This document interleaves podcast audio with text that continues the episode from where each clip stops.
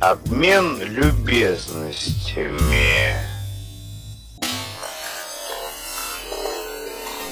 Здравствуйте, ребята. А сегодня я расскажу вам о том, как я заболел коронавирусом и о том, как я узнал об этом и о первых своих впечатлениях и ощущениях от э, того, что со мной случилось. Но так как этот рассказ э, не профессиональный дневник, ведение которого предполагает ежедневное, а может быть даже несколько раз в день заметки о состоянии здоровья и так далее и тому подобное, здесь э, речь пойдет немножко о другом, о человеческих ощущениях, о переживаниях переживаниях, ну и так далее. А при условии того, что мне хотелось э, уже не один раз попробовать себя э, в, скажем так, жанре стендапа, я понимаю, что это вообще совершенно другое, и это не то, что я привык обычно делать, ну, например, репортаж, э, радиорепортаж, подкаст или ток-шоу на радио, опять же. Это совершенно иной жанр, но все же, если я себе такое предложение сделал, почему мне от него отказываться? А уж э, ваше право, слушать или не слушать. Так вот, э, сейчас я буду рассказывать о том, как я заболел э, коронавирусом. Пытаюсь это сделать в легкой, веселой манере. Хотя, на самом деле, веселого тут, конечно, мало. Кто-то из вас уже об этом догадался. Но, тем не менее. Так вот, конечно же, я всегда себя чувствовал каким-то особенным. И, и вот мне казалось, что я совершенно, ну, совершенно по-другому. Либо заболею, либо не заболею, но почувствую это как-то по-особенному. Э, как я это пойму, мне мерещилось, что со мной все будет совершенно по-другому. И вот, чтобы вы понимали, насколько по-другому сейчас это со мной происходит, в итоге я сижу дома, заболевший, и рассказываю вам, изливая душу. Ну, в общем, совершенно не так все произошло, как с обычными людьми. Все остальные, конечно же, так себя никогда не ведут. Понятно, что никто э, не додумался до того, чтобы поделиться с окружающими своими переживаниями. Ну, вот, видите, у меня особый путь. Это уже понятно. Так вот, э, несмотря на то, что я предполагал, что у меня все совершенно иначе будет, я все-таки достиг положительного результата. И в данном случае это игра слов, где обязательно вы должны сейчас улыбнуться. Ха-ха-ха, какая веселая шутка. Вот он достиг положительного результата. Что это значит? Это значит, что мы сдали тест, и ну, мы это вот мы пошли всей семьей и сдали тест. Сейчас об этом чуть попозже расскажу. Но в итоге, как я понял, что что-то не так. У меня сын начал ходить в садик не так давно. Это вот я зажил э, на широкую ногу, стал пользоваться привилегиями, которые дает Москва.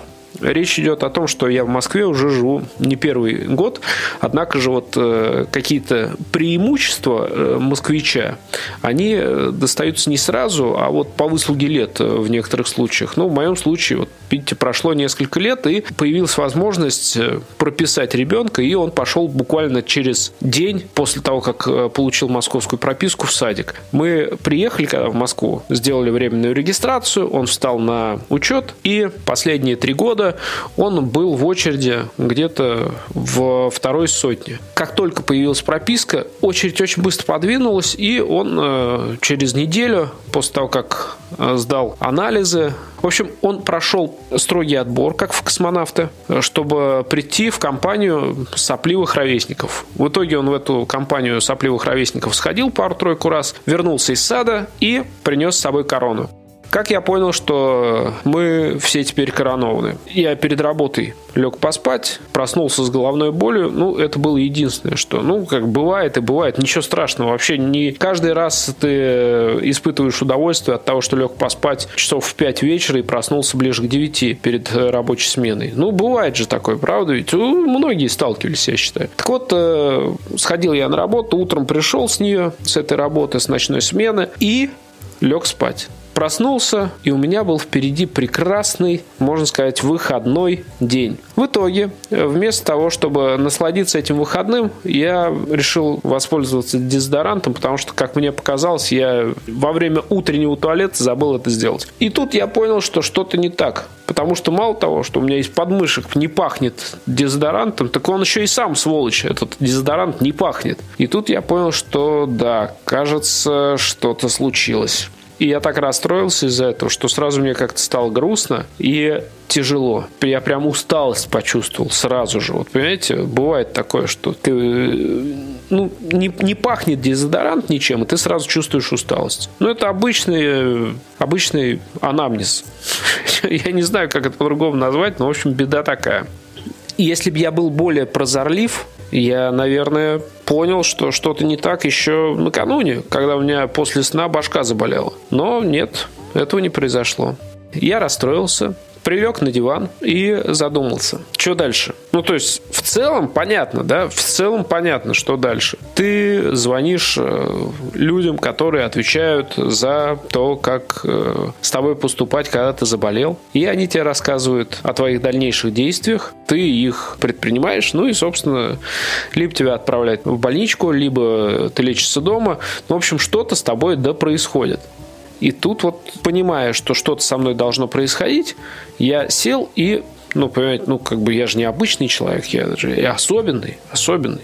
Это обычные люди, конечно же, по моему мнению, и по вашему тоже, естественно, должны сразу же бежать в поликлинику э, или там вызывать скорую, ну, в общем, сдаваться полностью властям и все. А я еще подумал, посидел полдня. Так, а может быть, я это все переживу сейчас быстренько?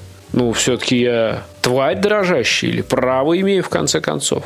Я тут, понимаешь, носил постоянно маску, впахивал на благо общества. И сейчас меня закроют на карантин на две недели, будут мне делать тесты, выпишут мне какие-то лекарства. Ох, нет, ну, наверное, если я вот себя нормально чувствую, может быть, просто у меня нюх пропал, потому что, ну, не хочется вдыхать э, ароматы этого скверного мира. Ну, а что, музеи закрываются, в театр не сходишь толком, кино через раз. Ну, в общем, что тут нюхать? И, может быть, это внутренний протест организма. Я подумал так. И, может быть, издаваться мне не обязательно. В итоге, я поразмышляв так, на следующий день вместе с женой, который уже был тоже не очень хорошо, мы вместе начали болеть. Причем, кстати, вот этот вот товарищ, который в садик э, ходил и принес нам корону на всю семью, он себя вполне нормально уже чувствовал. Ну, сопли какие-то лились. Ну, мне кажется, у любого человека лет до 17 сопли льются просто вот сами по себе, и как бы это обычный признак молодости. А Тут, кроме этого признака молодости, никаких проявлений других у сына не было. При этом у жены заболела голова тоже. Опять же, насморк появился. Но вот, кстати, она, в отличие от меня, запахи чувствовала. И она, видимо, из-за того, что чувствовал запахи, и вообще у женщин с чутьем лучше как-то, она сказала, надо идти. Ну, я как э, любой правильный муж, конечно же, не согласился, и мы, прежде чем идти, сначала собрались, а потом уже пошли. Мы пришли в поликлинику, э, потому что перед этим позвонили врачам, и врачи нам сказали, вы можете, конечно, вызвать, я напоминаю, это Москва, это один из лучших э, регионов вообще в мире по взаимодействию с ковидниками. Так вот, э, нам сказали, что вы можете, конечно, позвонить э, и вызвать врача, но он придет в течение нескольких дней. А если вы сейчас сами отправитесь в поликлинику, то вы тут же сможете сдать анализы, и результат будет э, скорее, и главное, у вас уже вот начнется и больничный, и все дела, если вам надо. Окей, мы приходим в поликлинику, объявление наклеено на всем Э, здании по периметру. Тем не менее, мы обошли его кругом для того, чтобы понять, что других вариантов у нас нет. Там нет надписи, что с ковидом вам сюда, или с предполагаемым ковидом вам сюда. Там написано, что граждане с температурой и признаками ОРВИ вот в отдельный бокс, пожалуйста. Ну, мы как-то, может быть, рассчитывали на более галантное, элегантное обращение к нам, более адресное. То есть, может быть, э, мы хотели увидеть на объявлении, типа, не определившиеся вот сюда, или стремящиеся к лучшей жизни, вот, пожалуйста, за угол. Мы не увидели ничего, кроме того объявления, на котором предлагалось зайти в отдельный бокс людям с признаками ОРВИ и температурой. Ну, в общем, пошли туда. Э, благо, там никого не было. Мы постучались в два кабинета. Два кабинета там работали. И по старой э, славянской традиции нам э, и в том и в другом кабинете сказали «Обождите!» Ну вот мы стали обижать. Ждали, ждали, дождались. В итоге, конечно, я ну, как джентльмен уступил э, жене, она пошла первой в кабинет, и я понял, что там, ну, судя по тишине, которая была за дверью, никаких криков, там, никаких душераздирающих воплей не было, я понял, что все нормально, и потом уже смело пошел после нее на прием. Так вот, я когда внутри оказался, там э, оказалась вполне молодая женщина-врач. Она меня осмотрела, какую-то штуку на палец нацепила. Я спрашиваю, а это что, пульс мерить? Она говорит, нет, это, значит, э, кислород в крови. И я говорю, ну как? Как? Вот мне вот интересно, вот этот вот показатель, как хороший у меня ли? Она говорит, отличный. Мне кажется, если бы она э, вела себя чуть более развязно, я бы услышал мат в ответ. И мне кажется, это было бы честнее даже. Ну, в общем, померили у меня температуру, измерили кислород в крови. Послушала она меня. Э, дышите, не дышите, глубже, не глубже. Вот эти вот команды, конечно, меня вдохновили, и я подышал как следует. От души, мало того, я носом пытался дышать. Это э, выглядело бы более эффектно, если бы она слушала меня не со спины, а с груди, потому что когда носом я выдыхал, я пена шла, как у того коня из носа. Ну, красиво, в общем. Делал все, что мог.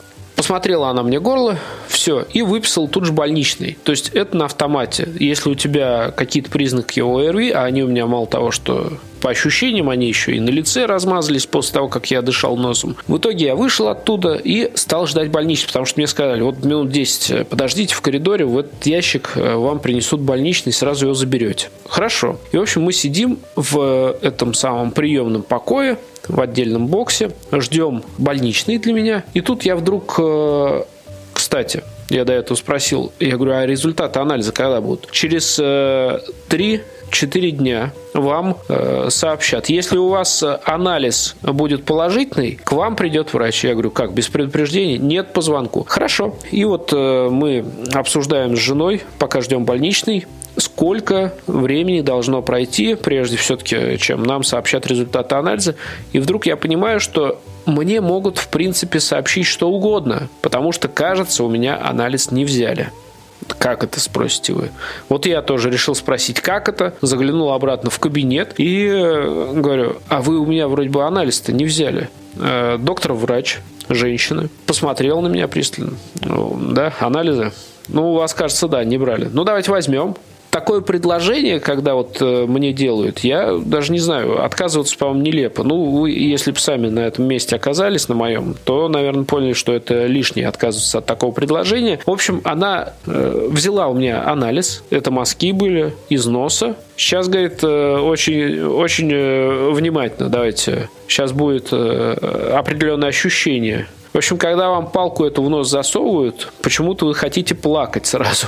Ну, то есть не то, чтобы хотите, вы невольно это делаете. Так что если вам надо сыграть какую-то сцену, и вы артист, можете себе засунуть э, ватную палочку в нос поглубже. Сразу же у вас э, навернутся слезы. То есть не надо даже вспоминать, что у вас когда-то кошка умерла. Очень удобно хорошая методика, всем артистам рекомендую. Так вот, э, взяли у меня в итоге мазки, и все, теперь идите и правда ждите больничного. И пока мы дожидались вот этого листка о нетрудоспособности, который, кстати, мне, да, выписали именно на неделю, мы с э, женой обсудили, что же мы сейчас будем делать. А мы должны были зайти по пути в аптеку, потому что уже, когда мы сдавали анализы, нам сказали, что никаких выходов на улицу, никаких походов в магазины, ничего этого делать нельзя. Окей, Просто по пути заходишь в аптеку, берешь все, что тебе выписали, и идешь домой. Так вот, коротко, э, резюмируя первую часть этого псевдо-ковидного дневника, скажу так. Мы по пути приобрели очень важные препараты типа грудного сбора, ромашки и так далее. И вот последние несколько дней принимаем это все, э, растворяя строго по э, инструкции вот эти вот пакетики в кипятке. Понимаете, это очень важно. Промывать нос, э, пить грудной сбор, полоскать горло, ну и все такое вот прочее. Это самое эффективное лечение вот в нашем случае. Нет, ну еще я могу сказать так. Несмотря на то, что каких-то особенных проявлений коронавируса у себя я не чувствую. Первые несколько дней после визита к врачу особенно. Я чувствовал невероятную усталость. Постоянно приходилось э, прикладывать себя к дивану. Это очень помогало хорошо. И э, в один день, я помню, даже целый день, э, утром я начал себя прикладывать к дивану, в обед сделал небольшой перерыв, потом продолжил прикладывать себя к дивану. И так я вымотался к 6 вечера, что заснул даже, понимаете? То есть я заснул от того, что просто уже сил не было, целый день прикладывал себя к дивану. Заснул, поспал полчасика, потом проснулся, взял себя в руки, поужинал и после этого опять начал себя прикладывать к дивану. В итоге устал так, что в 11 заснул. Просто опять заснул, потому что сил совсем никаких не оставалось. О том, что еще испытывает человек, э, когда заболел ковидом, и о том, как он узнает результаты э, своего анализа, о том, что происходит дальше, я расскажу в следующих выпусках. Я понимаю, что получилось и не содержательно, и не особо смешно, но вот что получилось, то получилось, а дальше я буду пробовать, стараться и еще что-то делать с тем, чтобы вам было было интересней. Вот сказал это отвратительное слово, вот, и понял, что вообще не эпизод получился, а ерунда какая-то. Будем надеяться, что с выздоровлением получится лучше. До скорого. Чмав. Если хочешь быть здоров, постарайся Позабыть про докторов водой холодной Обливайся, если хочешь быть здоров.